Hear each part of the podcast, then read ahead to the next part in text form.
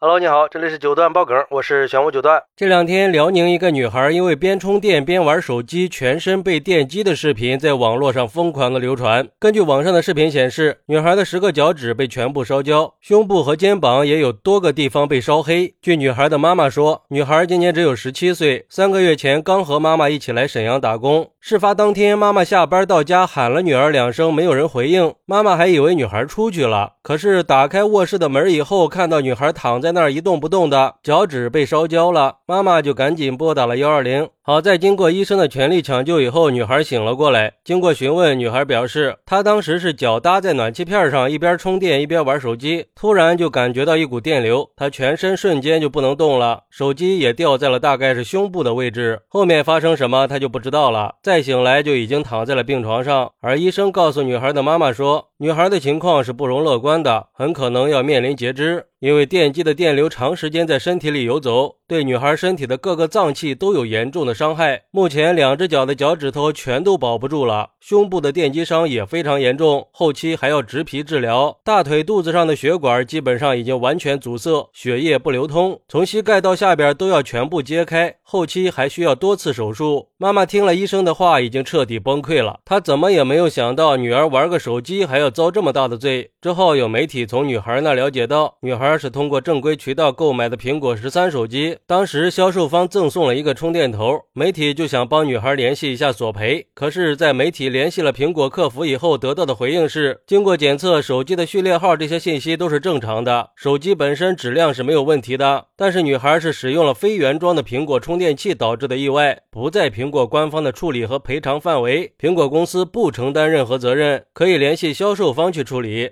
而媒体联系到了销售平台的时候，得到的回应更让人震惊。平台的客服回应说，苹果十三本身就没有原装充电头，平台给到的搭配头可以用，但不是原装的。女孩的责任应该苹果官方去承担，他们倒是可以再赔付女孩一个充电头。我去，这不是在踢皮球吗？而对于这个事儿，有网友就说了，看得我赶紧默默的放下充电的手机。相信很多人都有边充电边玩手机的经历。其实不管是不是原装充电器，插着电玩手机就是特别危险的，因为连着线玩手机很容易让电流端口松动。不管这个女孩是用了山寨的充电器，还是边充电边玩手机造成的漏电，现在的结局都是很让人悲伤的。我们还是要引以为戒，千万不要边充电边玩手机了。当然，也尽量要用原装的充电器，要把安安全意识放在第一位，安全第一嘛。而且说实话，苹果手机漏电那是出了名的，我就有点搞不懂，苹果手机的充电头为什么要设计成金属片露在外面的，看着就很不安全。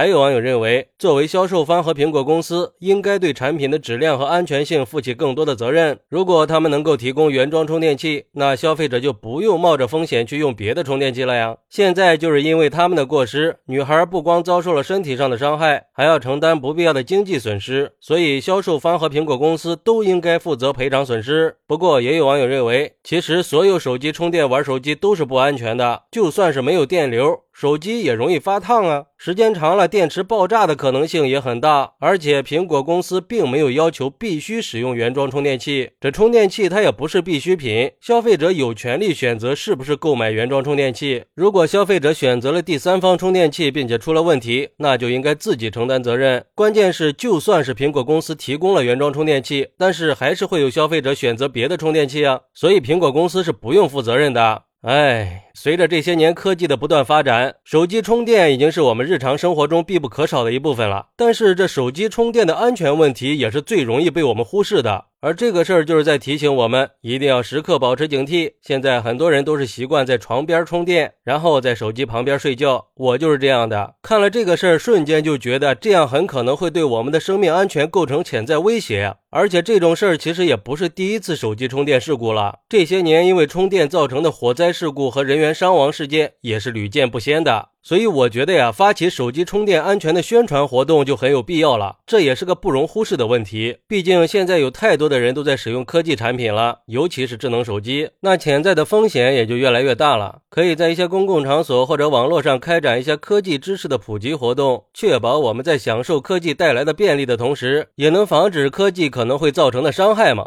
还有就是这个事儿也不能排除可能存在产品的设计瑕疵或者生产工艺的问题。虽然现在很多科技企业一直都在提高产品的安全性，但是这个女孩的不幸遭遇也确实让我们意识到了科技行业在产品安全方面还是存在不足的。所以也呼吁厂商企业们要进一步加强产品的安全性。当然，我们在购买科技产品的时候也要提高警惕，尤其是产品的质量和安全问题。也尽量不要在充电的时候去玩手机，确保类似的悲剧尽可能的不会再发生。好，那你平时有没有边充电边玩手机的习惯呢？快来评论区分享一下吧！我在评论区等你。喜欢我的朋友可以点个订阅、加个关注、送个月票，也欢迎点赞、收藏和评论。我们下期再见，拜拜。